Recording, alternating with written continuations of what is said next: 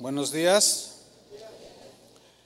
Nuestro tema de hoy, Dios hace milagros, el día de hoy. ¿Usted qué piensa? Bueno, vamos a ver. Vamos a comenzar con la definición de lo que es un milagro. Un milagro es un suceso extraordinario y maravilloso que provoca admiración, provoca sorpresa y que no puede explicarse por las leyes regulares de la naturaleza. Y, este hecho se le atribuye a la intervención de Dios. Esa es la definición de un milagro. Ahora, vamos a ver un texto, un pasaje en el Evangelio de Juan, en el capítulo 12, donde Jesús está orando al Padre de la siguiente manera, Juan 12, 28, y dice, Padre, glorifica tu nombre. Entonces vino una voz del cielo, quiero subrayar esa frase, vino una voz del cielo. Lo he glorificado y lo glorificaré otra vez. Eso dijo la voz del cielo, que era la voz del Padre, ¿sí? Versículo 29, y la multitud que estaba allí, había una multitud de personas, y había oído la voz, la oyeron. Decía que había sido un trueno. Otros decían, un ángel le ha hablado. Respondió Jesús y dijo, no ha venido esta voz por causa mía, sino por causa de vosotros. Ahora, aquí eh, podemos tomar ciertas posiciones o actitudes ante lo sobrenatural y lo milagroso. Porque como vemos aquí, unos decían una cosa, otros decían otra, de un hecho milagroso. Dios habló audiblemente. Una actitud que, que se puede tomar o que algunos toman es el de dar una explicación natural y científica, dirían otros, ¿no? De algún, de algún suceso extraordinario. Es una actitud que, que algunas personas, una posición que algunas personas toman. No, no, no, no. No existen los milagros. Todo tiene una explicación natural, dicen. Bueno, y se respeta, ¿verdad? Cada quien piensa lo que quiere, ¿no? En este pasaje que leímos, Dios acababa de hablar desde el cielo de una manera clara. Todos lo oyeron. Algunos dijeron que había sido un trueno. Nada que ver, ¿verdad? Un trueno es algo, una explicación natural. Ah, pues un trueno, un relámpago, tronó el cielo. Ellos queriendo dar una explicación natural de algo que era evidentemente un suceso divino y milagroso, pero algunos dieron una explicación natural. Ok. Otros toman la actitud de distorsionar un evento milagroso. De lo que sucedió lo distorsionan o se confunden ante el hecho milagroso y dicen cualquier cosa, como los del pasaje que, acabamos de leer. Un ángel le ha hablado. Nada que ver, un ángel. O estaban confundidos o deliberadamente dijeron un ángel no querían reconocer que la voz del Padre había venido, era un suceso milagroso, pero tomaron esa actitud y distorsionaron el hecho milagroso de la voz de Dios. Otros toman la actitud de atribuir los milagros a Satanás. No, esos están un poco más, más este, fuera de onda, ¿no? Pero acordémonos que a Jesús lo atacaron diciéndole, por el dedo de Belcebú echas fuera a los demonios atribuyéndole a Satanás los milagros que Jesús hacía. Y algunos que dicen, estos negadores de milagros, porque hay, hay cristianos aún, eso es lo triste, que niegan los milagros. Bueno, a estos negadores de milagros o estos negadores de milagros suelen decir cosas como cuando oyen de algún milagro que sucedió dicen cosas como, cuidado, eh, cuidado porque Satanás también hace milagros. Y citan un pasaje que se menciona, donde se menciona a la bestia de Apocalipsis 13:13, 13, donde dice que la bestia también hace grandes señales, de tal manera que aún hace descender fuego del cielo a la tierra delante de los hombres. Eso es un suceso sobrenatural, ¿no es cierto? Pero se le atribuye a la bestia y dicen, cuidado, cuidado porque Satanás también hace milagros, dicen.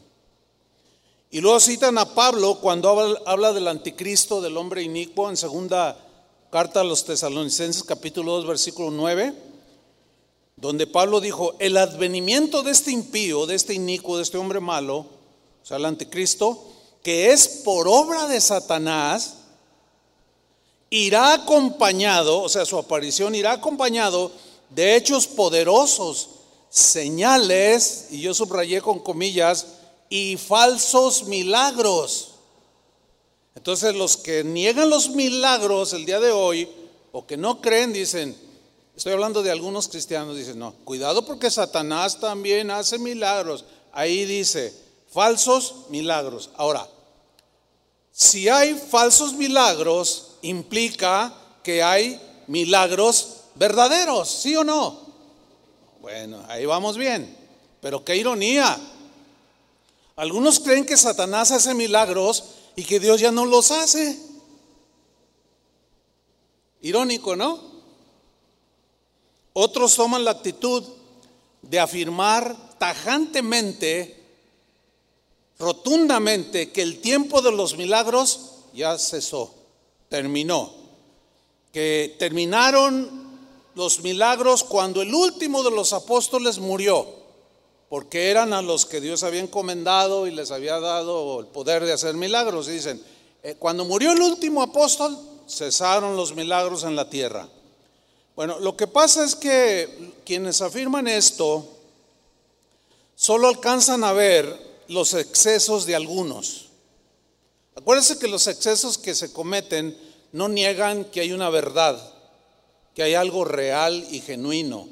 El hecho de que alguien se exceda en abusar de los milagros para estafar a la gente, que sí hay estafadores, pues no niegan que hay verdaderos milagros, ¿verdad?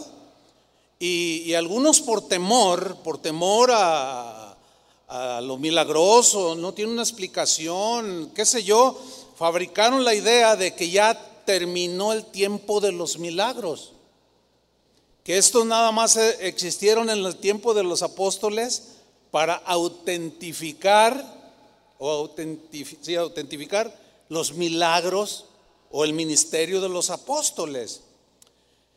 Pero ¿qué dice la Biblia? ¿Qué dice la Biblia? Bueno, yo debo aclarar algo. Mire, nosotros en casa de oración, cuando digo casa de oración es todo el ministerio de casa de oración, nosotros creemos que Dios sigue haciendo milagros el día de hoy. ¿Cuántos dicen amén? Nosotros creemos. No tenemos la menor duda.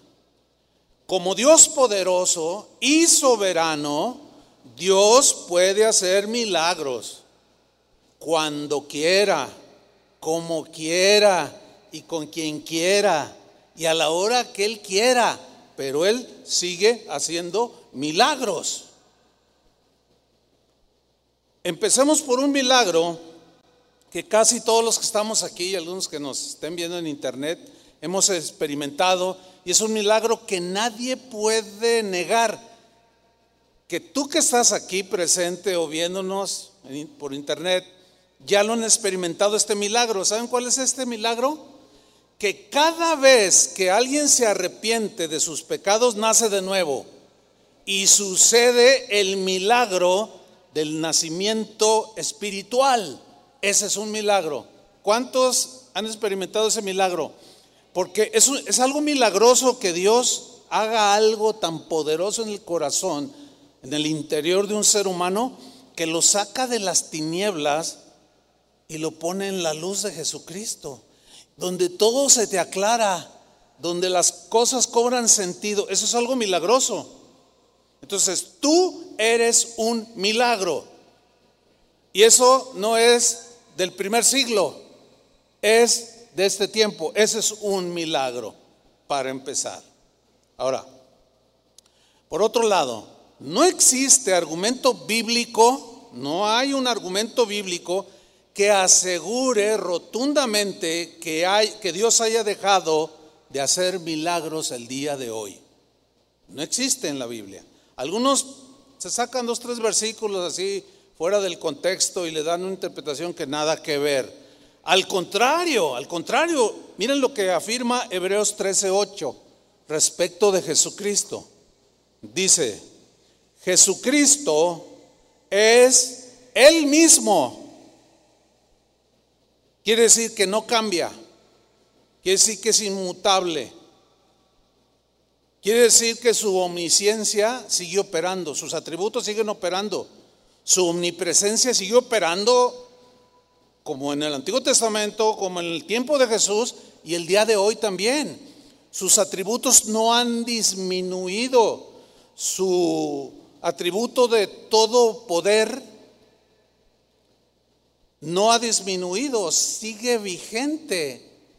Jesucristo es el mismo ayer, o sea, el pasado, hoy, hoy y por los siglos. En la, en la versión del lenguaje actual, Hebreos 13:8, dice así: Jesucristo nunca cambia. ¿Cuándo cambia Jesús? Nunca. Es imposible, Él es inmutable, no cambia. Él sigue siendo el mismo por los siglos de los siglos. Entonces, si Él no cambia, ¿cómo va a cambiar su poder para hacer milagros? ¿Cómo va a cambiar eh, que sus atributos se sigan manifestando? Porque es un Dios que así es Él, todopoderoso, todo omnisciente, presente en todos lados. Jesucristo nunca cambia, es el mismo ayer, hoy y siempre. Bueno, eso creemos nosotros. Pero voy a hacer unas preguntas. ¿Jesús dejó de ser el mismo ayer y hoy es distinto? Contéstenme. Por supuesto que no. Si el Jesús que pisó esta tierra hace dos mil años hacía milagros, ahora ya no es el mismo. Repita, digo, conteste. A ver, otra vez, otra vez, porque a lo mejor no lo dije, dije bien. Jesús dejó, el, Jesús, el que hizo milagros en el primer siglo, ¿sigue haciéndolos el día de hoy? Por supuesto que sí. ¿O ya cambió? Por supuesto que no. Si los hizo en el primer siglo, en el siglo XXI, lo sigue haciendo. Por supuesto. Porque si no, pues entonces ¿cómo está el asunto? Ya no es el mismo de ayer, hoy y siempre. ¿Sí? Porque si ya cambió, entonces ¿cómo será por los siglos de los siglos? ¿Cómo será Jesús por los siglos de los siglos? ¿Como ayer o como hoy? ¿Se fija la confusión? Pues no, hay ningún, no, hay, no hay nada confuso. Se confunde el que, el que duda, el que tiene su propia explicación, pero el que cree en lo que, en lo que es Jesús no duda. Entonces, ¿notan la confusión de los que niegan que Jesús siga haciendo milagros hoy? Porque hay cristianos que lo niegan. Entonces, ¿cómo, leer Hebreos 13:8? ¿Cómo leerlo? Pues tal y como está. Él es el mismo de ayer, de hoy y por los siglos. Amén. Vamos a ver eh, algunas cosas que sucedieron en el primer siglo, en el tiempo de Jesús. Vamos a ver cómo él hizo milagros. Vamos primero a Mateo capítulo 9, versículo 35. Mateo 9, 35.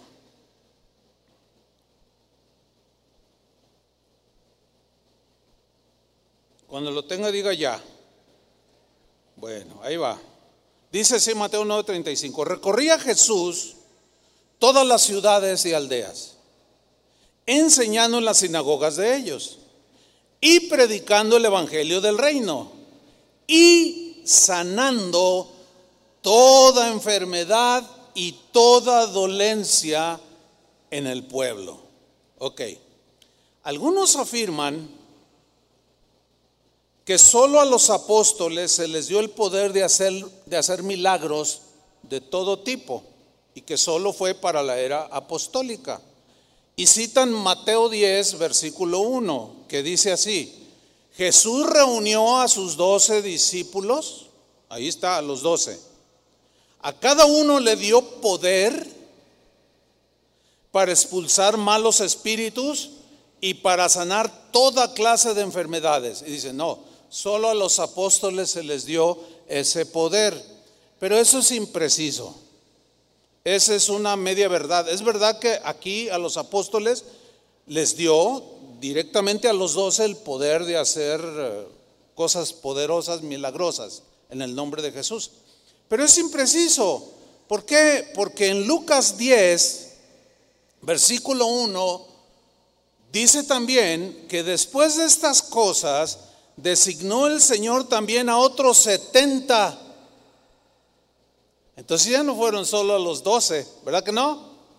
Fue a 70.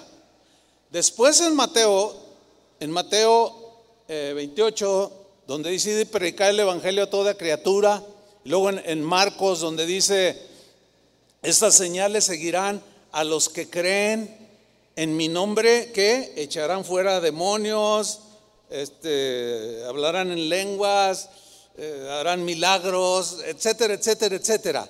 Bueno, dijo, vayan y prediquen. Todo el que crea se salvará y estas señales seguirán a los que creen. Ahora, ¿cuántos creen? ¿Eso fue nada más para ayer o es presente? Es presente. Entonces, las señales nos siguen a los creyentes. ¿Cuáles señales? En mi nombre echarán fuera demonios, hablarán nuevas lenguas, comerán cosas mortíferas, eh, serpientes, eh, escorpiones, eh, se enfrentarán toda fuerza al enemigo y nada los tocará. Esa es una vida de poder, ¿sí o no? Una vida de milagros cotidianos, no eventuales, sino cotidianos. Bueno, sigo leyendo Lucas 10.1 para comprobar que no solo a los doce les, les delegó el, el poder de hacer obras maravillosas. Designó pues el Señor también a otros setenta, a quienes envió de dos en dos delante de él a toda ciudad y lugar a donde él había de ir. Ok, en el versículo 9 del mismo Lucas, Lucas 10, 9, les dijo Jesús a esos setenta, y sanad a los enfermos que en ella haya, o sea, en la casa donde ellos entraran. Y decidles, se ha acercado a vosotros el reino de Dios. ¿Qué podían hacer estos 70? Sanar a los enfermos. Y muchas enfermedades de ese tiempo, como el, el tiempo de hoy, eran incurables, lo cual implica que al orar por ellos y sanarse, sucedían milagros. Muy bien. En el mismo capítulo 10, en el versículo 17, dice que volvieron los 60 con gozo. ¿Por qué, ¿Por qué regresaron con gozo? ¿Por qué cree usted? porque lo que el Señor les había delegado, ese poder, funcionó. No solo a los doce, también a los setenta, y no solo a los setenta, a todos los que creen. Es obvio que el que no cree, pues no pasa nada, es obvio. Volvieron los setenta con gozo, diciendo, Señor, fíjate, estaban sorprendidos. Aún los demonios se nos sujetan en tu nombre. Porque miraban un endemoniado y en el nombre de Jesús y, y lo liberaban y se asombraban. dice, aún los demonios se sujetan en tu nombre. Y les dijo Jesús, yo veía a Satanás caer del cielo como un rayo. He aquí os doy potestad de hollar serpientes y escorpiones, que son símbolos de demonios y las fuerzas del mal. Les doy qué? Potestad, autoridad, poder espiritual que nos delegó a los que creemos. No solo a los 70, no solo a los 12, sino a todo aquel que cree.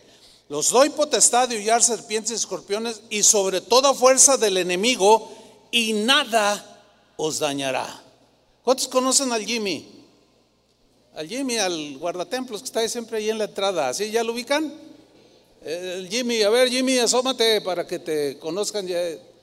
El que habla así, muy fuerte. Ah, acá está el Jimmy. Ah, ese Jimmy. El Jimmy fue de los primeros convertidos en casa de oración. Tiene 40 años aquí en casa de oración. Estaba bien chavillo cuando se convirtió, bien morrito. Una vez fuimos de misiones a un lugar en Michoacán, apaguen los teléfonos, por favor, o pónganlos en, modo avión, o contesten o tírenlo, pero me está interrumpiendo ese teléfono. Bueno, eh, fuimos a, acá a una zona de Michoacán que estaba atestado de alacranes, hermanos. ¿Te acuerdas de esa, Jimmy? De la carretera al lugar donde íbamos eran como ocho horas en terracería. Llegamos en la madrugada. Un calor que hacía espantoso. Las casas de los hermanos, pues no son como las nuestras, son como chozas, casi puro techo. No tienen tapadera, nunca hace frío en esa zona. Bueno, llegamos y nos dormimos en unos catres. Como eso de las 3, 4 de la mañana, el Jimmy empezó a gritar, ¡ay, ay, algo me picó, algo me picó! Y, yo desperté y tenía una lámpara y lo alucé, le dije, ¿qué pasó Jimmy? Algo me picó, algo me picó, cayó de arriba y algo me picó. Entonces yo me levanté y dije, a ver qué. Y estaba un alacrán de este tamaño güero, güero, güero. Estaba muerto porque al, picarle, él lo, lo, golpeó y cayó al suelo. ¡Ay! Te picó un alacrán. Y el Jimmy nomás. Entonces, déjame ir con el hermano Pablo porque él solía cargar suero antialacránico, o sea, el antídoto contra el veneno del alacrán. Hermano Pablo, Dice que un alacrán le picó al Jimmy. Dice, ah, ahí traigo, ay, se me olvidaron. ¿Cómo, hermano? Y se levanta el hermano, oh, hermanos, dice, ahora sí, a ver si es cierto, a ver si es cierto que tienen fe. Hermano, porque ocho horas de regreso en la noche, ya al amanecer, se nos muere en el camino, no, o creemos, o qué onda Jimmy, ¿tú crees que Dios te pueda sanar? Bueno, pues como lo ven, pues ya es obvio que ahí está el Jimmy, ¿no? Y dijo, pues sí, pues sí, no te queda otra, ¿verdad? Y oramos y dijimos, en el nombre de Jesucristo, y creímos por, un milagro que el poder de Dios se manifestara, y nos acostamos a dormir. Cuando yo abro los ojos ya en la mañanita, que me acuerdo, enciendo la lámpara y lo aluso. Y estaba bien acurrucadito. Y ya me levanté, Jimmy, Jimmy, ¿cómo estás? Estoy bien. Me empecé a entumir, pero estoy bien. Y ahí está el Jimmy. Entonces nadie nos viene a contar que no funciona. Nadie nos viene a decir que no hay ese poder en el que cree.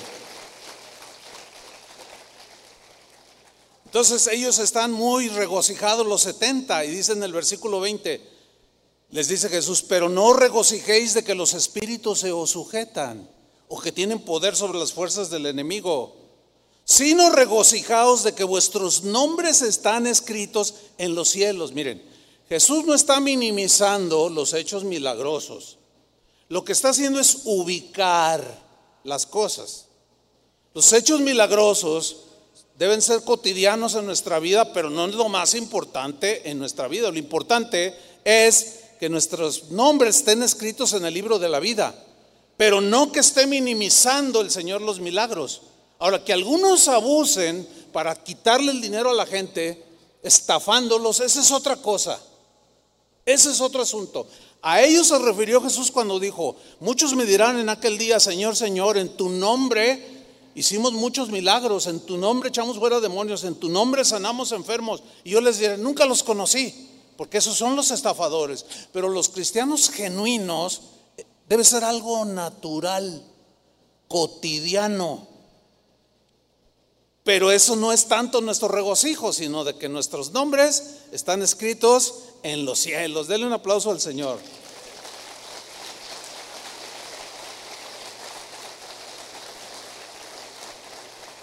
En el versículo 21, Lucas 10, 21, Miren lo que, lo que hizo Jesús. En aquella misma hora, después de lo que les acaba de decir, Jesús se regocijó en el Espíritu, o sea, un profundo gozo espiritual se manifestó en Jesús.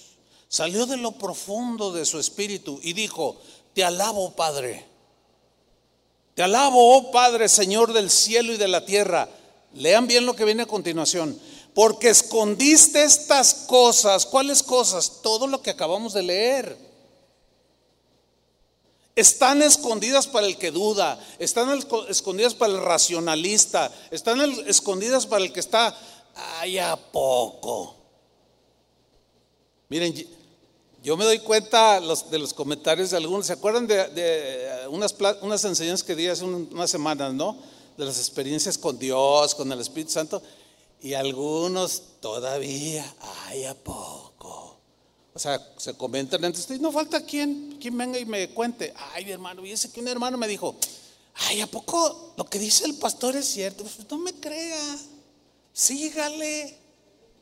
Me, me explico, o sea, que ni modo que lo obligue a creer.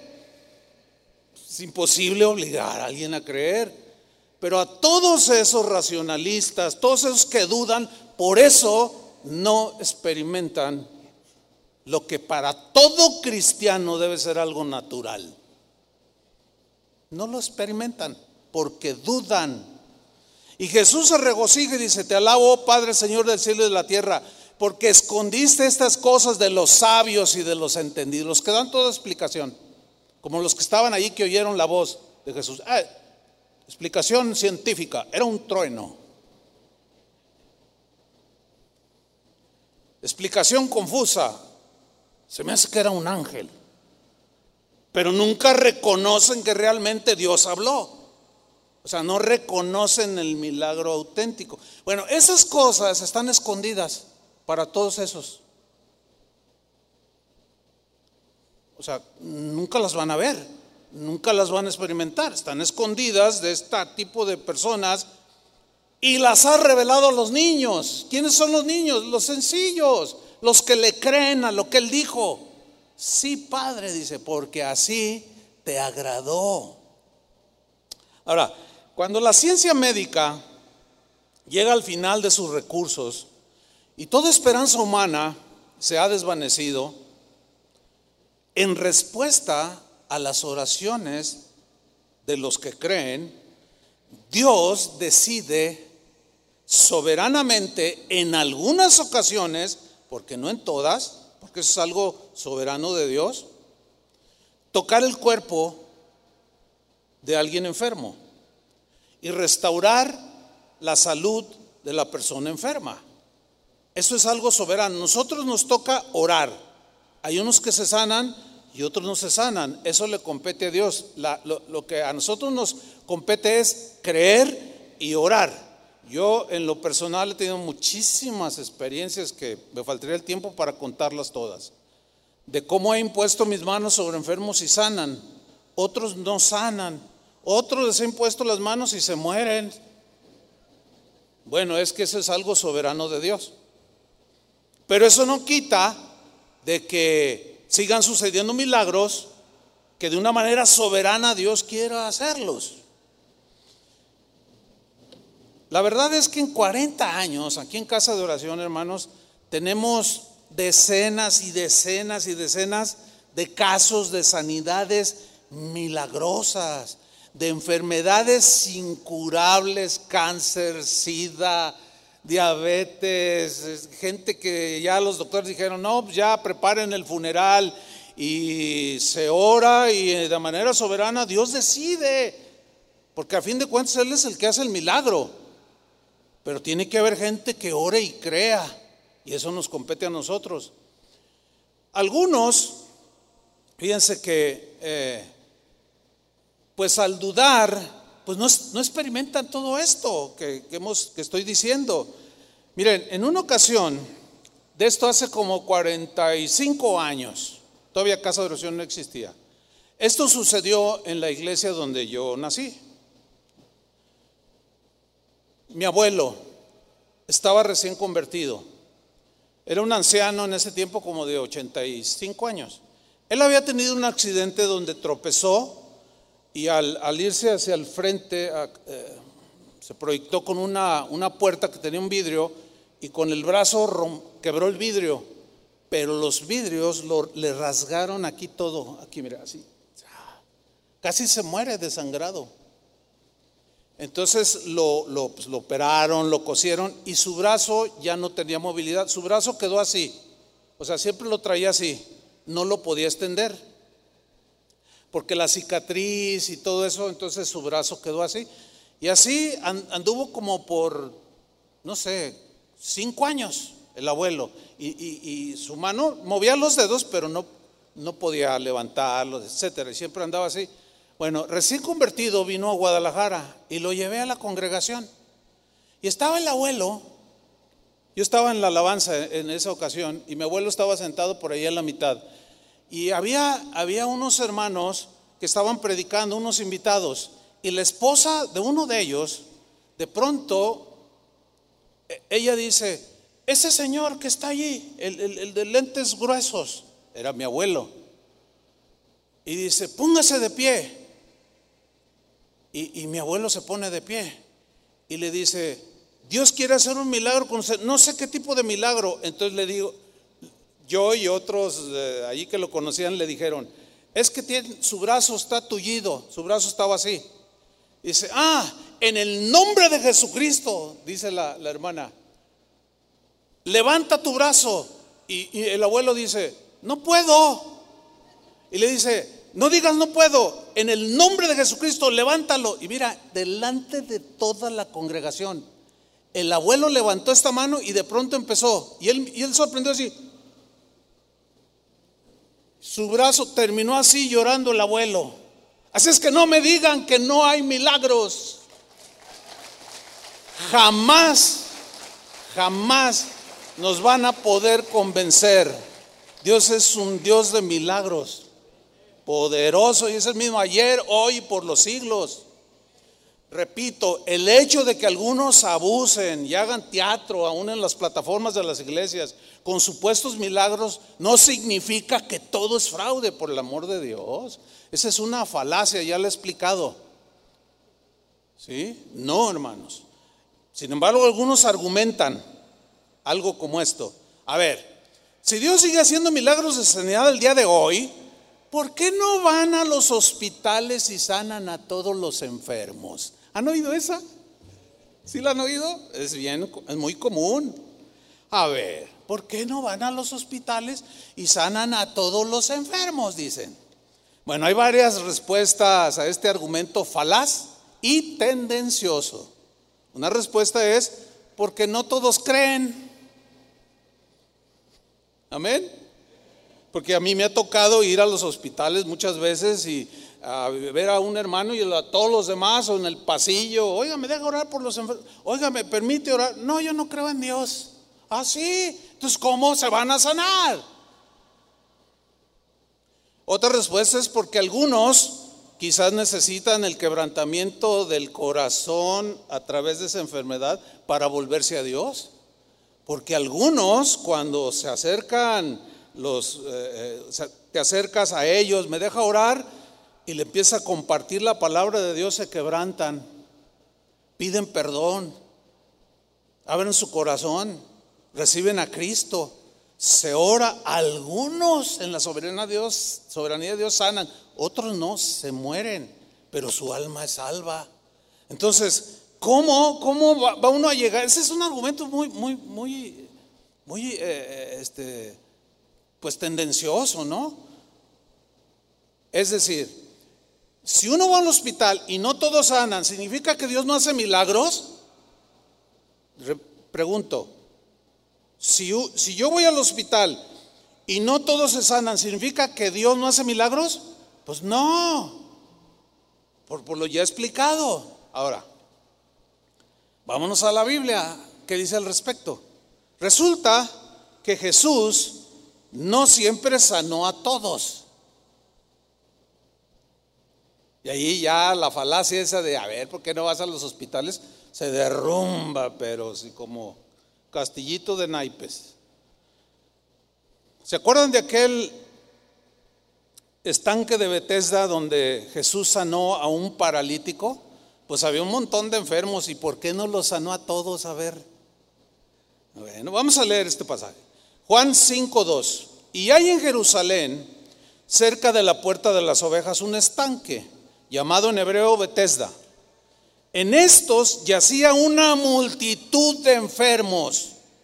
Hagan de cuenta un hospital. Y Jesús llegó al hospital. Había una multitud de enfermos, ciegos, cojos y paralíticos. Un hospital, ambulante. Y había allí un hombre que hacía 38 años que estaba enfermo. Cuando Jesús lo vio acostado y supo que llevaba ya mucho tiempo así, le dijo, ¿quieres ser sano? Ahora, ¿nunca se han preguntado por qué Jesús le preguntó algo tan obvio? A ver, ¿qué enfermo no se quiere sanar? Yo no conozco ninguno que diga, no, a mí me gusta estar paralítico, a mí me gusta estar ciego, a mí me gusta estar con el hígado todo así. Ninguno, yo no conozco a uno solo. Pero la pregunta de Jesús parece, algunos, los racionalistas, ¿verdad? Dirían, ay, qué pregunta tan tonta, dirían, ¿verdad? ¿Por qué Jesús le preguntó algo tan obvio? ¿Saben por qué? Porque Jesús lo único que espera y demanda es fe, que le crean. Hay gente que nos llama y dice, oiga, pastor, eh, por favor vayan a orar al hospital por, por mi abuelita, ¿verdad? Oiga, y ella cree, no, más bien atea la viejita. Ah, y quiere que vaya a orar para que el Señor la sane, pues sí, pero ella no cree nada, ¿eh? O sea, Está, casi imposible eso. Ahora, fíjate en el versículo 7, le responde este hombre, Señor, le respondió el enfermo. Y lo subraya, le respondió el enfermo, él. No tengo quien me meta en el estanque cuando se agite el agua y entre, tanto que yo voy, otro desciende antes que yo. Porque se, se decía que un ángel bajaba y movía las aguas y el que bajara primero el agua, ese se sanaba. De eso no voy a tocar ese punto. Jesús le dijo el versículo 8, levántate, toma tu lecho y anda. Y al instante aquel hombre fue sanado y tomó su lecho y anduvo. Pregunta, ¿a cuánto sanó Jesús en ese hospital ambulante? A uno. ¿Y por qué no sanó a todos? ¿Por qué? Es una buena pregunta, ¿no? Bueno, ahí está la respuesta para los que dicen, ¿por qué no van a los, a los hospitales a orar por los enfermos y que todos se sanen? Pues ni Jesús lo hizo. Por las razones que expliqué y otras muchas. Ahora, otra respuesta también con su nete bíblica a ese argumento tendencioso está en Marcos 6.4.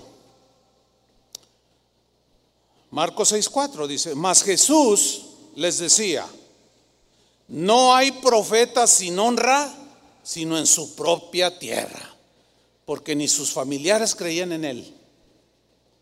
Y entre sus parientes, nadie es profeta en su tierra. Hasta hay un dicho, ¿verdad?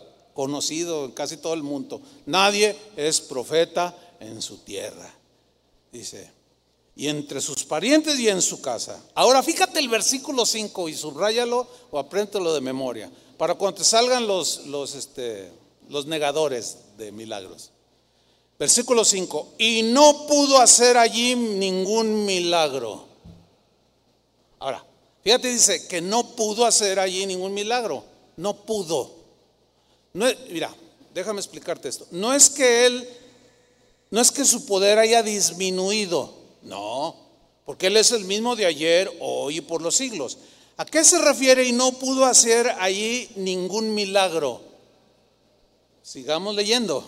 Salvo que sanó a unos pocos enfermos, no a todos. Ahora, ¿podía sanar a todos? Sí, porque hay otros pasajes donde dice que sanó a todos, pero porque todos creían.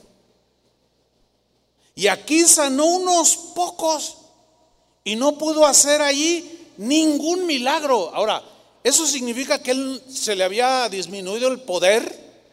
Claro que no. Pero entonces, ¿por qué no pudo hacer ningún milagro? ¿Por qué no hizo ningún milagro allí? Y solo unos poquitos enfermos se sanaron, poniendo sobre ellos las manos. Aquí está en el versículo 6 la respuesta. Y estaba asombrado, así maravillado de la incredulidad de ellos. Ahí está. ¿Por qué no pasa nada en la vida de algunos de vosotros, para que se oiga bíblico? Por su incredulidad, porque siguen dudando, por eso. Y luego ven los milagros en nosotros y empiezan a dar sus explicaciones naturales científicas. Fue un trueno. No le dolía, lo que pasa es que era, estaba en su mente. Y se agarran con una de explicaciones impresionantes. Y otros más confundidos, así como que, ay, a mí se me hace que fue con un brujo. Yo vi que le hicieron una limpia. Y quién sabe cuántas cosas inventan. Pero los sencillos, los que creen, son asombrados por el poder de Dios. Cuando se manifiesta y suceden cosas milagrosas. Y estaba asombrado Jesús. ¿Te puedes imaginar al Hijo de Dios? Al autor de, la, de nuestra fe. Asombrado, así como, una actitud más, así como, no creen. No creen. Estaba asombrado de la incredulidad de ellos. En la versión Palabra de Dios para Todos, este versículo 6 dice, Jesús estaba muy sorprendido porque la gente de su pueblo no tenía fe. Ahí está la respuesta. Dios sigue haciendo milagros. ¿Cuántos dicen amén? De todo tipo. Dios sigue haciendo milagros de provisión, por ejemplo. Cuando no hay suficiente dinero, cuando las cosas escasean, las cosas materiales cotidianas de la vida, Así como lo hizo cuando Él pisó esta tierra, lo sigue haciendo el día de hoy. Sin duda. Vamos a Juan capítulo 6. Juan capítulo 6, versículo 1. Después de esto, dice Jesús fue al otro lado del mar de Galilea, el de Tiberias, y le seguía gran multitud, porque veían las señales que hacía en los enfermos milagrosamente lo sanaba. Entonces Jesús subió a un monte y se sentó allí con sus discípulos. Y estaba cerca la Pascua, la fiesta de los judíos. Cuando alzó Jesús los ojos y vio que había venido a él gran multitud, le dijo a Felipe, uno de los apóstoles, ¿de dónde compraremos pan para que coman estos?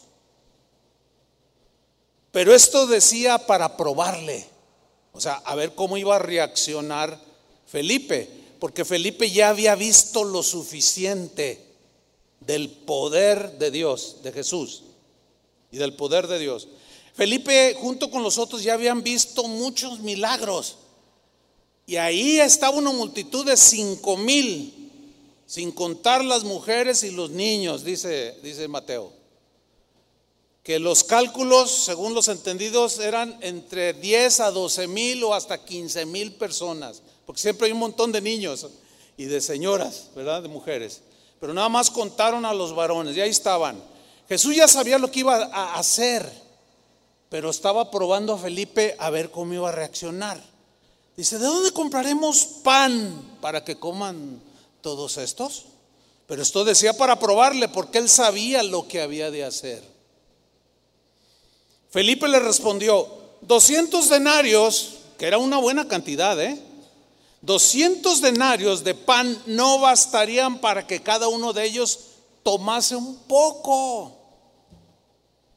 No alcanzamos, Señor, los fondos escasean, no hay lo suficiente.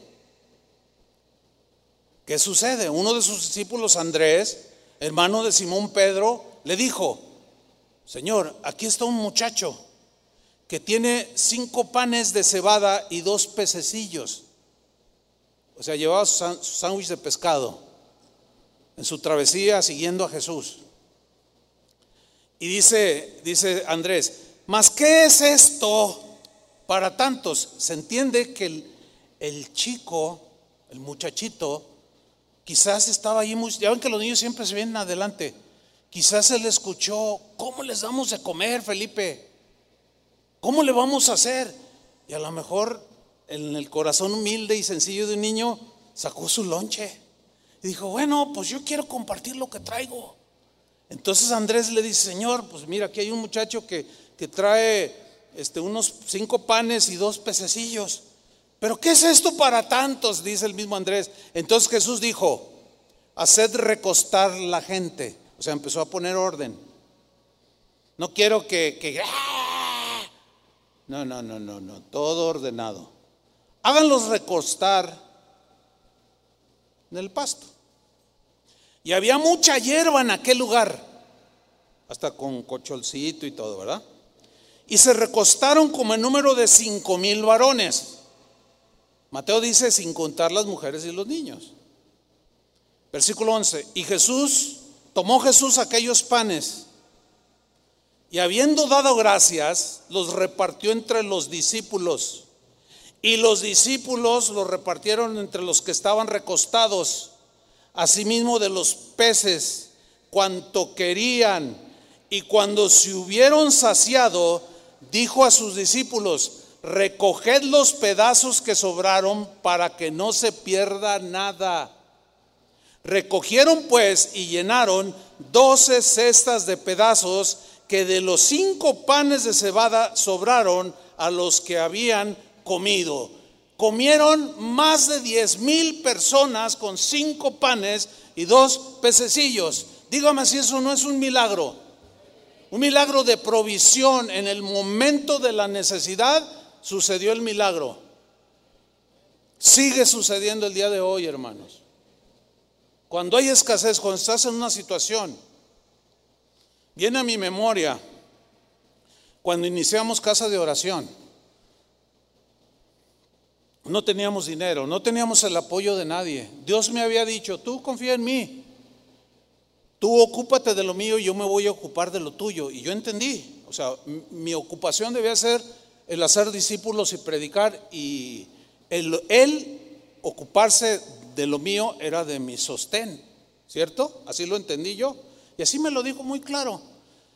Y, y yo no dije nada, pero la verdad es que sí pensé, ay Señor, pues cuando estás en la situación, estás como Felipe, pues no, pues no me alcanza.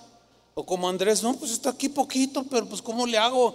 Y yo decía, ay Señor, pues necesito pagar la renta, este, y necesito esto, pues la comida, y pues mi esposa, y en fin. Dije, pero, pero creo, dije. Y me afiancé en esa fe. ¿Cómo le vas a hacer? No sé. Y llegan y tocan la puerta. Y era una misionera que yo había conocido años atrás, directora de jóvenes de una iglesia aquí en Guadalajara. Me dijo, Chuy, vengo a invitarte a un, a un evento de jóvenes en Tapalpa, Jalisco. Quiero que le vayas a predicar tú y tu esposa. Y, este, ¿cómo ves? Y le dije, a ver, pues déjame orar, a ver qué me dice el Señor. Y sí, dijo, no, está bien, luego te llamo. Y yo voy con el Señor, le digo, Señor, y me dice, ve, ve. Y fuimos y estuvimos ahí dos, tres días. Y Dios bendijo a aquellos jóvenes. Dios nos dio una palabra, oramos por ellos, les impusimos las manos. Sucedieron cosas extraordinarias, hermanos. No tengo tiempo para contar. Fue algo, pocas veces yo lo había, lo había experimentado, pero bueno. Se termina el evento y venimos ya de regreso y ella venía conduciendo su auto y venía junto a ella su director de jóvenes venía de copiloto y venía yo de este lado atrás junto con mi esposa y venía manejando y venía diciendo la misionera, hermano Choy, qué bendición, los jóvenes están bien bendecidos y cómo los llenó del Espíritu Santo. Y venía ella hablando en voz fuerte todo lo que había sucedido, venía contentísima la hermana. Y nosotros, gloria a Dios, y Dios es bueno. Y, veníamos y empezamos a cantar, no veníamos pero gozosos. Y en eso le dice al, copiloto, le dice, pásame mi bolso que está abajo de tu asiento. Entonces él agarra su bolso y lo pone aquí y ya va manejando. Iba bien fuerte, porque manejaba bien, muy, muy alta velocidad la misionera. Entonces ella va manejando y pone su bolso aquí en, en, su regazo y lo abre y mete la mano, literal, así literal, saca así un puño de billetes así. Me dice, toma Chuy. Eso es para ustedes, para ti, para Vicky. Y yo cuando el puño de dinero, yo me quedé asombrado, asustado. Entonces yo eh, no, hallaba cómo reaccionar y luego el, el, joven que venía junto a ella le dice, ¿qué estás haciendo? Y le dice, pues dándole, dándole el obrero su salario. Dios lo usó, nos bendijo, nosotros lo vamos a bendecir. Toma, y eso es para ustedes. Y, y dice el, joven que venía con ella, oye, eso es mucho, cállate, le dice. Nunca es mucho en comparación a lo que Dios nos dio. Toma, Chuy, agárralos. Y yo no los agarraba. Porque era mucho dinero. En eso entra en una curva y me suelta el dinero para agarrar el volante y me cae todo el dinero así. Y yo me quedo y él, y él, iba a decir su nombre, pero no tiene caso, porque todavía por ahí anda. Y este, y le dice, no, pero ¿qué estás haciendo? Y dice, cállate, le vuelve a decir, y vuelve a meter la mano y saca otro puño. Y dice, toma, Chuy. Y yo más asustado, y los volvió a dejar así en el suelo, en un auto chiquito. Y el otro enojadísimo, y yo te reprendo, Satanás, yo ya, calla, o sea, bien mala onda. Y siempre hay gente así, siempre hay gente así. O sea, él mismo recibió las bendiciones del Señor, pero no fue, su corazón no había generosidad para, para dar. Entonces le dice, eh, ya había guardado la, la, bolsa y siguió diciendo, no, pero que quién sabe qué. Y le dice, dame la bolsa otra vez. Y se la da y saca su cartera personal de ella y dice, mira Chuy, Iba mira, es todo lo que traigo y sacó todos los billetes que traía. Toma, me dijo. Cuando llegamos a, casa y conté el dinero, hermanos, era mucho dinero. Pagué seis meses de renta adelantados y tenía para provisión de entre cinco a seis meses para comer todos los días. Dios había cumplido su promesa. Dios dijo que me iba a sostener y de manera milagrosa. Escúchenme bien, nunca más en mi vida he visto un episodio como ese. Así, como se lo estoy contando. Nunca más lo he visto. Eso para mí fue un hecho milagroso de multiplicación.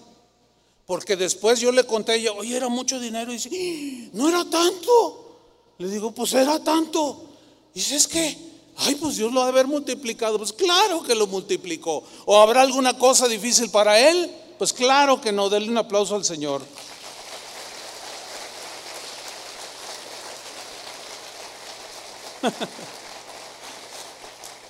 hace, hace dos semanas estaba en casa de oración Houston con el pastor David Guevara que estuvo aquí en el Congreso de Alabanza. Y vivimos un milagro que se lo quiero contar. Resulta que eh, ellos les prestaron un auditorio así grande como este.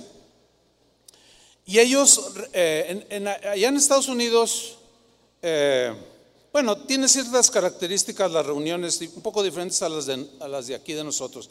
Pero resulta que ellos planean su conferencia, donde me tocó compartir, y ellos esperaban una afluencia entre pues, 200 y 300 personas, a lo mucho, no sé.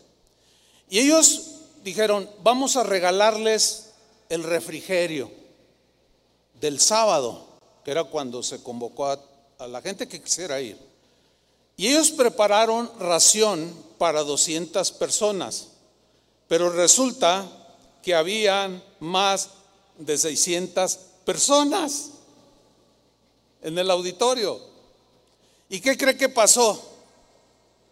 Todos comieron y muchos repitieron de ración. Cuando terminó David, se me acerca y me dice, pastor, pastor, acabamos de, de comprobar un milagro y me contó esto.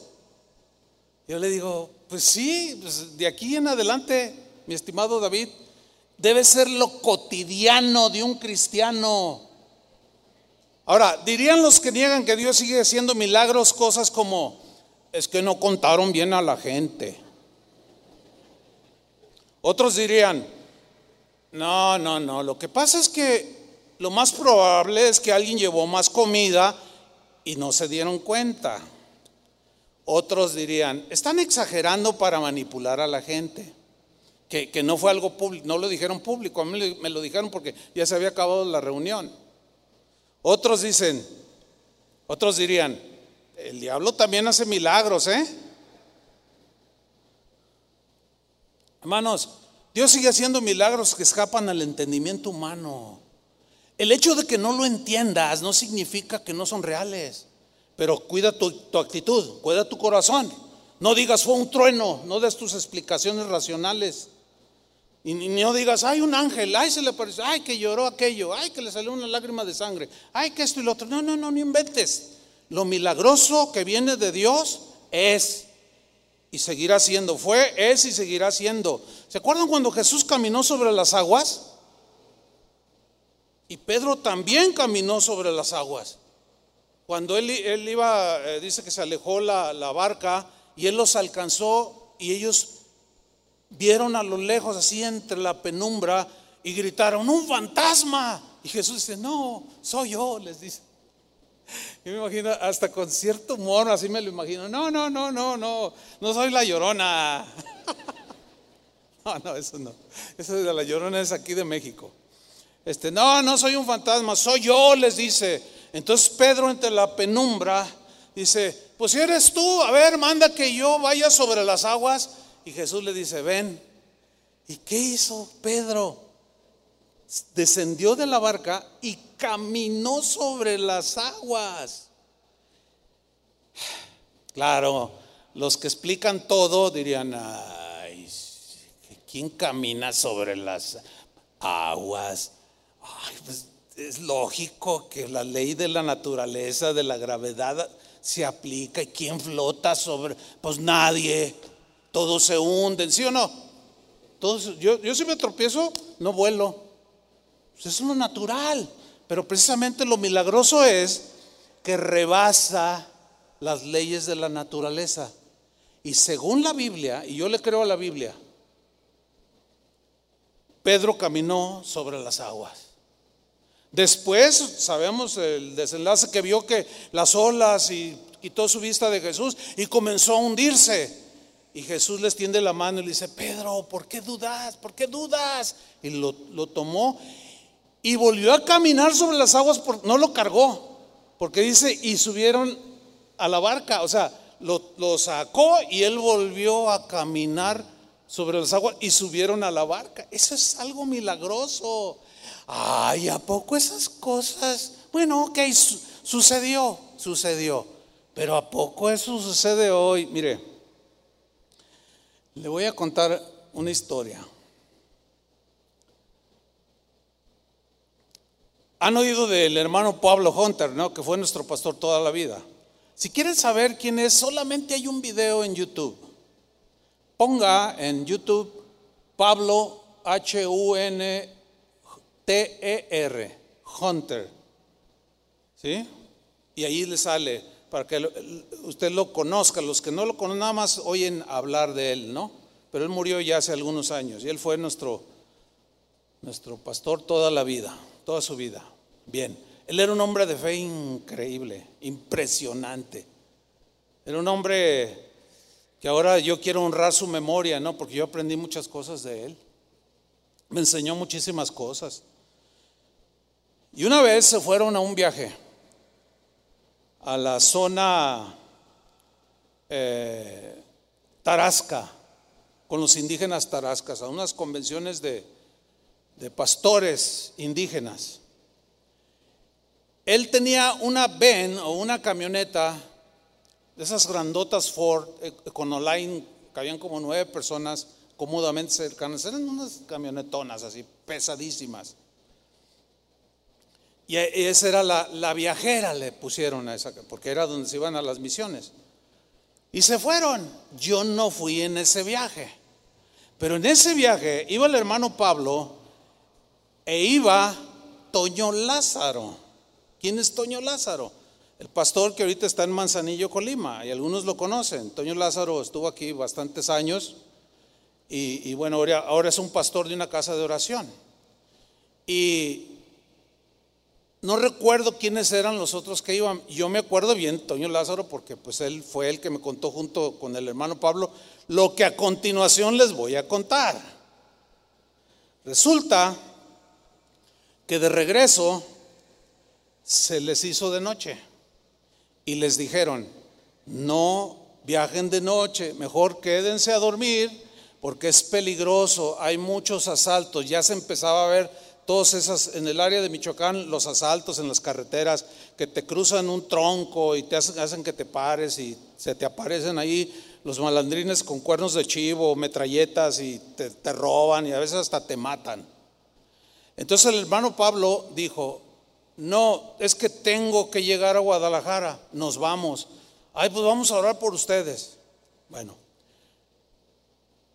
toman camino, la brecha y luego la carretera. Ya venían en la, carretera. De pronto, ¿qué ven enfrente de ellos? Un tronco atravesado. dijeron, ya, nos asaltaron. Nos van a quitar todo, nos pueden quitar la camioneta, todo. Entonces Toño Lázaro le dice al, hermano Pablo, ¿qué vamos a hacer? Y él se detiene, como a 100 metros, 40, 70, 80 metros se detiene. Estaban escondidos los malandrines. ¿Y qué hacemos? ¿Qué hacemos? Porque luego también te salen a 150 metros atrás, o sea, no hay escapatoria. ¿Qué vamos a hacer, hermano Pablo? Y dice que nomás el hermano Pablo se quedó así. Dijo, en el nombre de Jesús, dijo. ¿Qué va a hacer, hermano? Agárrense. Y le acelera. Y la camioneta se va. Y en los 80, 100 metros agarra suficiente velocidad y el tronco era bastante grueso, hermanos.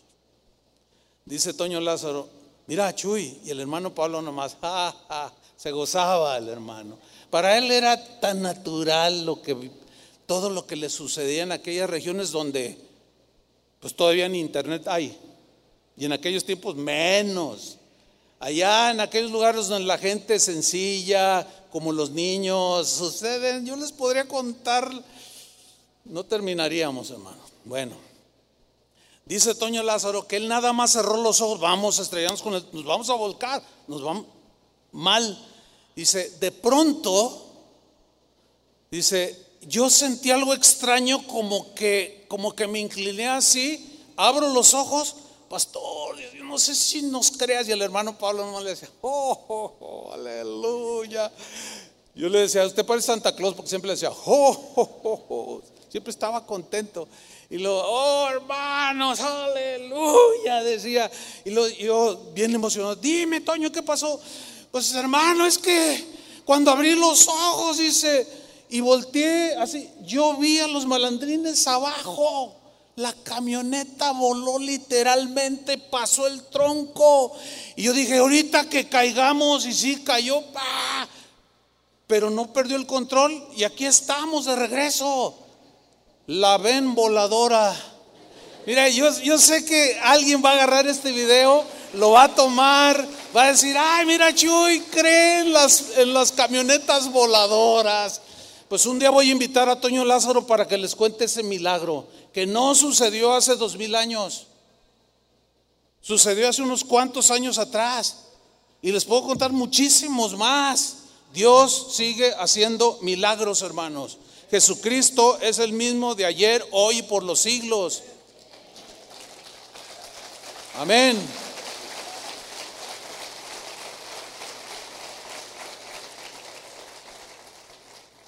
El hecho de que Jesús resucitó a Lázaro de los muertos no significa que, los, que hoy los resucite, a, los resucite a diestra y a siniestra. Pero ¿Ustedes creen que Dios puede resucitar con sus propósitos muy definidos el día de hoy a alguien? Déjame contarles algo que yo, yo, a mí esto no me lo contaron, yo lo viví.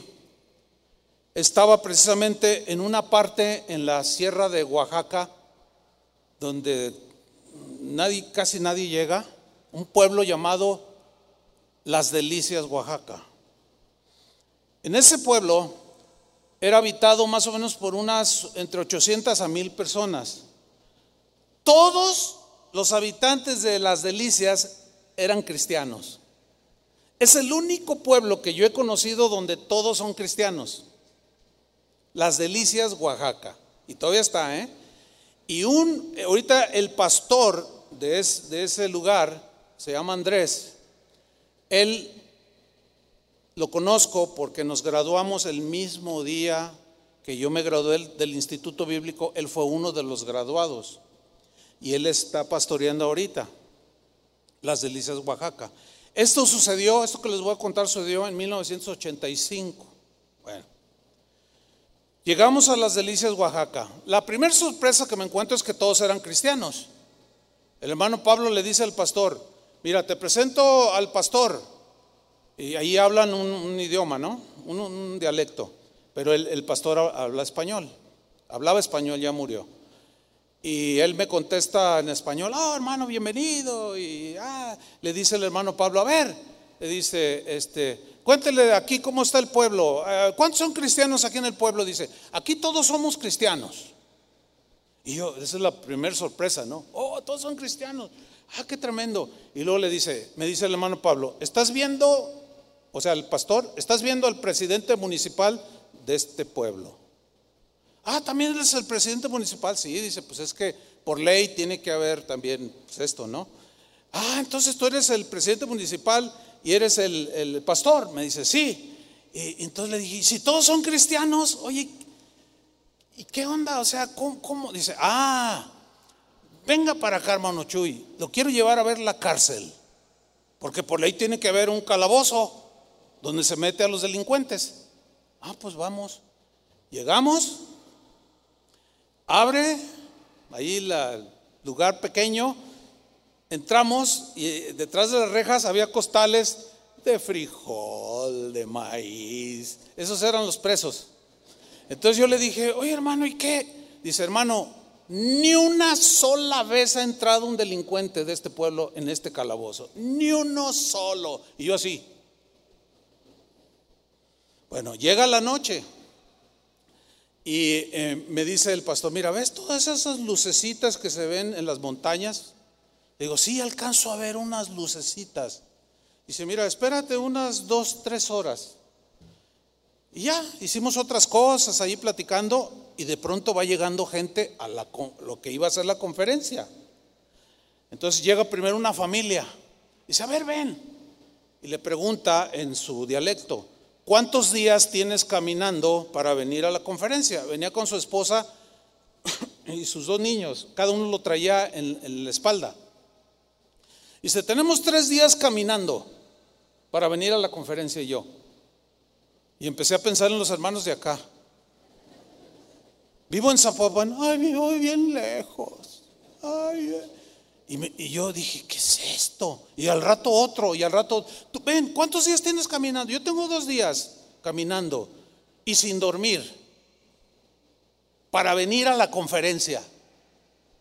Yo dije, wow. Bueno, llega la noche donde ya empezaba la conferencia. Yo iba a predicar.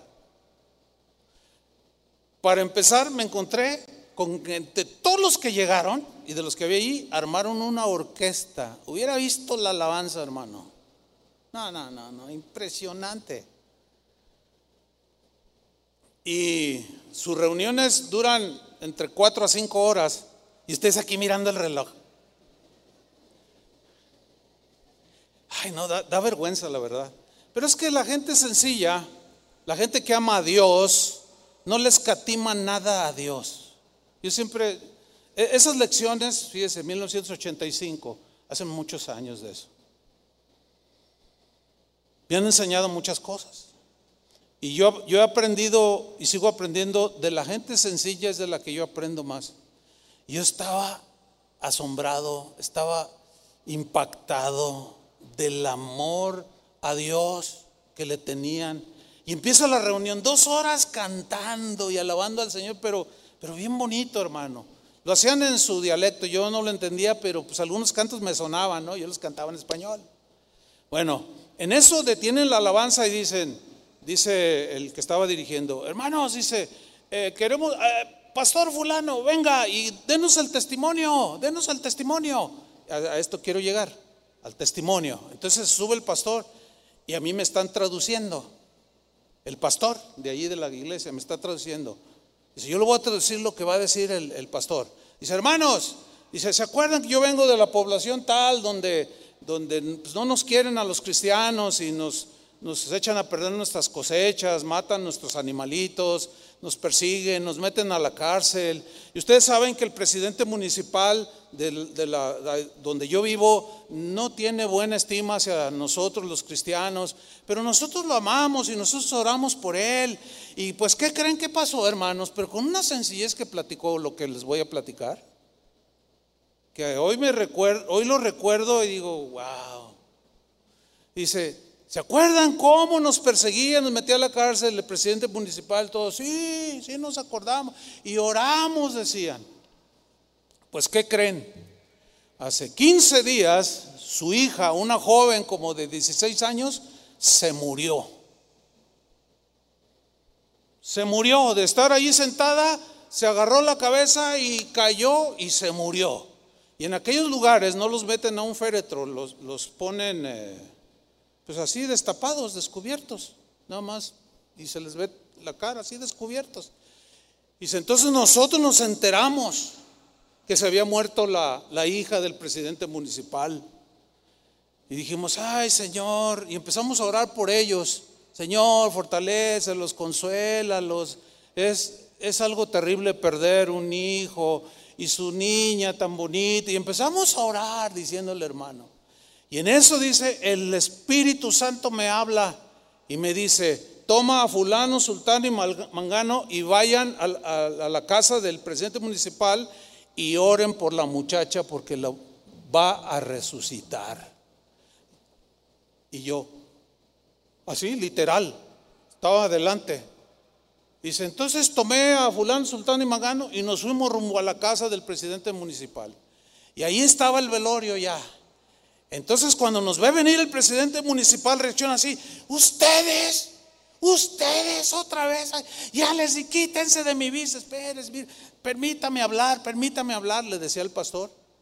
A ver, ¿qué quieres ahora? Mira, que no ves lo que nos pasó. Venimos a orar por tu hija.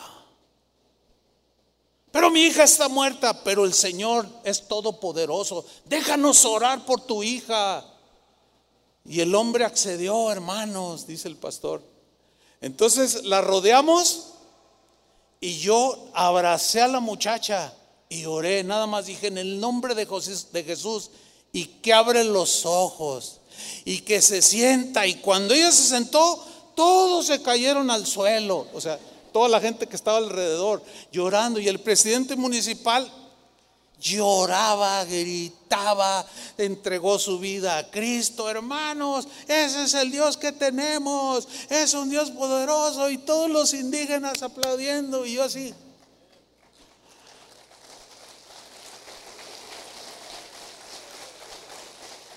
Siguieron testificando y seguimos cantando, como eso de las 11 de la noche me entregan el púlpito para predicar. Me dice el hermano Pablo, ya te toca predicar. Y yo dije, ¿de qué les, qué les digo? ¿De qué les voy a hablar? Me dice, no, tú tienes una palabra. Le digo, no, hermano, no, no, no, usted, ya además, este, ya mi, mi, mi, mi protocolo de Guadalajara ya terminó desde hace dos horas. No, así no le dije. Le dije, no, hermano, por favor. Dice, no, Chuy, súbete y predícales. Yo me paré en aquel púlpito, no me acuerdo lo que dije, le soy sincero.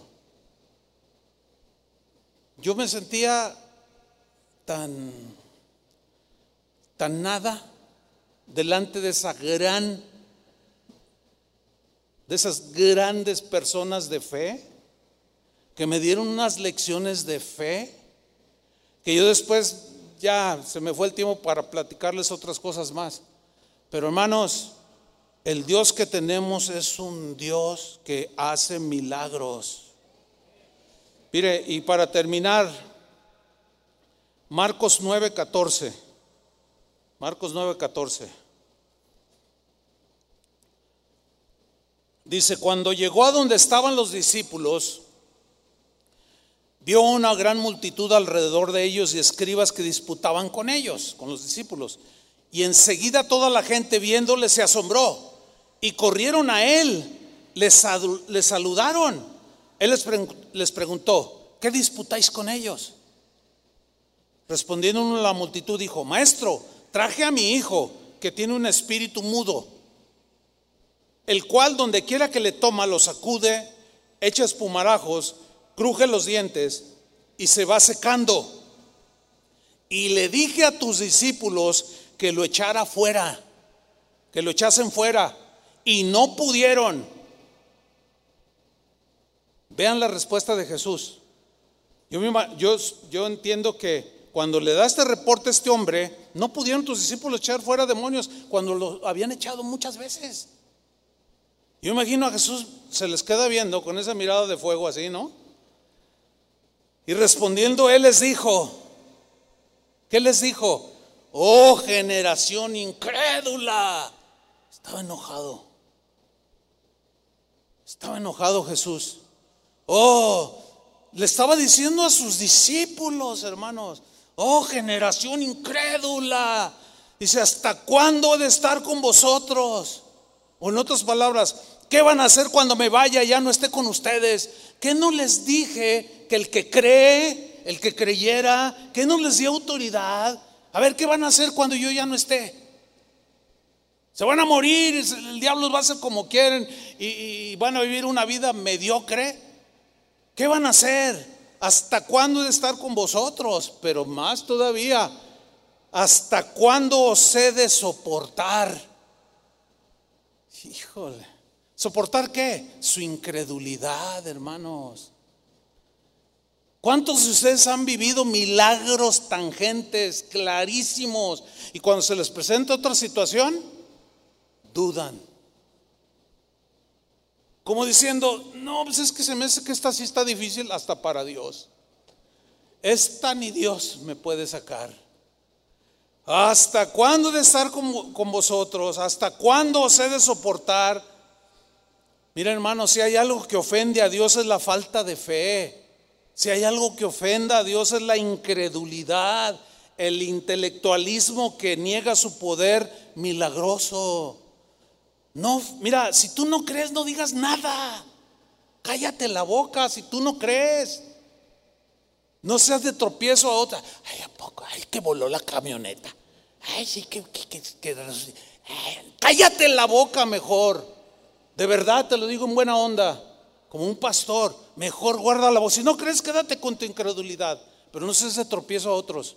Porque los débiles son fácilmente influenciados porque empiezas a, racionalizar todo y ellos creen, son como niños y creen. Y llegas tú y dices, ah, todo tiene una explicación, ya, todo ese rollo. Y dice Jesús, tráiganmelo al niño. Y se lo trajeron, versículo 20. Y cuando el espíritu vio a Jesús, sacudió con violencia al muchacho, quien cayendo en tierra se revolcaba echando espumarajos. Jesús le preguntó al padre, ¿cuánto tiempo hace que esto le sucede? Que le sucede esto. Y él dijo, desde niño, y muchas veces lo echan en el fuego y en el agua para matarle, pero si puedes hacer algo, ten misericordia de nosotros y ayúdanos. Y mira la, la respuesta de Jesús. Jesús le dijo, si puedes creer, si puedes creer, es lo mismo que te dice ahora.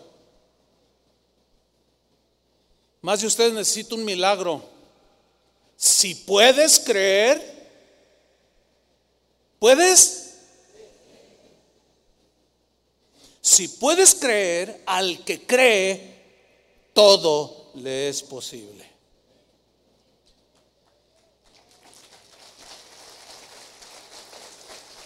Ahora, este hombre dice que inmediatamente el padre del muchacho clamó y dijo, creo, pero ayúdame porque hay dudas.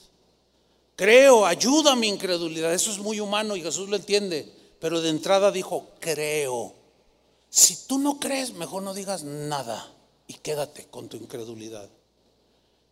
Pero al que cree, todo le es posible. Y tu vida va a ser de milagro en milagro cotidiano, en todos los sentidos, en todos los niveles. Hace un tiempo yo estuve enfatizando mucho sobre la importancia de la palabra de Dios y no solo en los milagros. Yo no minimicé los milagros, ni las sanidades, ni los hechos portentosos. Lo que quería hacer es lo que hizo Jesús, ubicar las cosas. No, no se alegren tanto de eso, sino de que sus nombres están escritos en el libro de la vida. De ahí el énfasis que di por bastante tiempo sobre la importancia de la palabra de Dios. Bueno, ahora me tomo el tiempo para no minimizar, ni mucho menos, ni tampoco poner por encima de la palabra de Dios los milagros que son subjetivos, porque eso sí, un día terminarán cuando estemos en el cielo. Porque cuando estemos en el cielo, ¿para qué quiero yo un milagro de provisión o de sanidad? Ya no voy a necesitar milagros, porque el mayor milagro se consumará ese día que lo veré cara a cara y tal como Él es. Pero mientras esté en esta vida, creo y puedo decir también, Señor, ayuda a mi incredulidad. Pero si no crees, no abras la boca, ni envenenes a nadie. Pero para el que cree, todo le es posible y que Dios bendiga sus vidas, hermanos. Que ustedes vean cotidianamente la multiplicación, que cotidianamente vean sanidades aún y ustedes mismos, que cotidianamente vean protección de Dios obvia, clara de cómo tenemos un Dios que no ha perdido su poder, que no se ha minimizado, aunque muchos lo quieran minimizar. Y Jesucristo es el mismo de ayer, de hoy y por los siglos de los siglos. Amén. Dele un aplauso. Amén. Póngase de pie, hermano. Levante sus manos al Señor. Dígale, Señor, aquí estoy. Tú conoces mi corazón, conoces mi necesidad. Ahora, si tú necesitas un milagro, un hecho sobrenatural, poderoso de Dios, pídele. A veces la gente dice, ay, este, tantos que piden, este, pero Jesús dijo, el que pide recibe, pero para, para recibir hay que creer. Y ese milagro que tú necesitas, del tipo que sea, Pídeselo ahorita en este momento al Señor. Padre, en el nombre de Jesús, obra en tu soberanía, con tu poder. Nosotros creemos que tú eres el mismo, que sigues haciendo milagros, sanidades maravillosas, protección sobrenatural, que nos libras de muerte segura y podemos ver que algo milagroso sucedió. Cuando la provisión escasea, al que esté en escasez, Señor, muéstrale su poder, tu poder. Porque esa demostración no es por causa de nadie, sino por de, ellos mismos, como les dijiste aquellos que dijeron, fue un trueno, un ángel le habló, no, no fue por causa mía, sino por causa de vosotros, para que ustedes crean. Padre, conforme a la fe, reciban cada uno lo que necesitan de parte tuya. Tú estás en esta mañana con tus manos extendidas repartiendo, Señor, tu salvación, tu, sanidad, tu provisión, tu fortaleza, tu gracia, Señor. Repártela en abundancia en tu pueblo que cree. Y el que no cree, Señor, pues, ¿cómo te podemos pedir? que tú te demuestres de una manera soberana por causa de, ellos, por amor a ellos, y que ellos puedan ver que sigues siendo el mismo de hace dos mil años y hoy, hoy sigues obrando a favor de tu pueblo.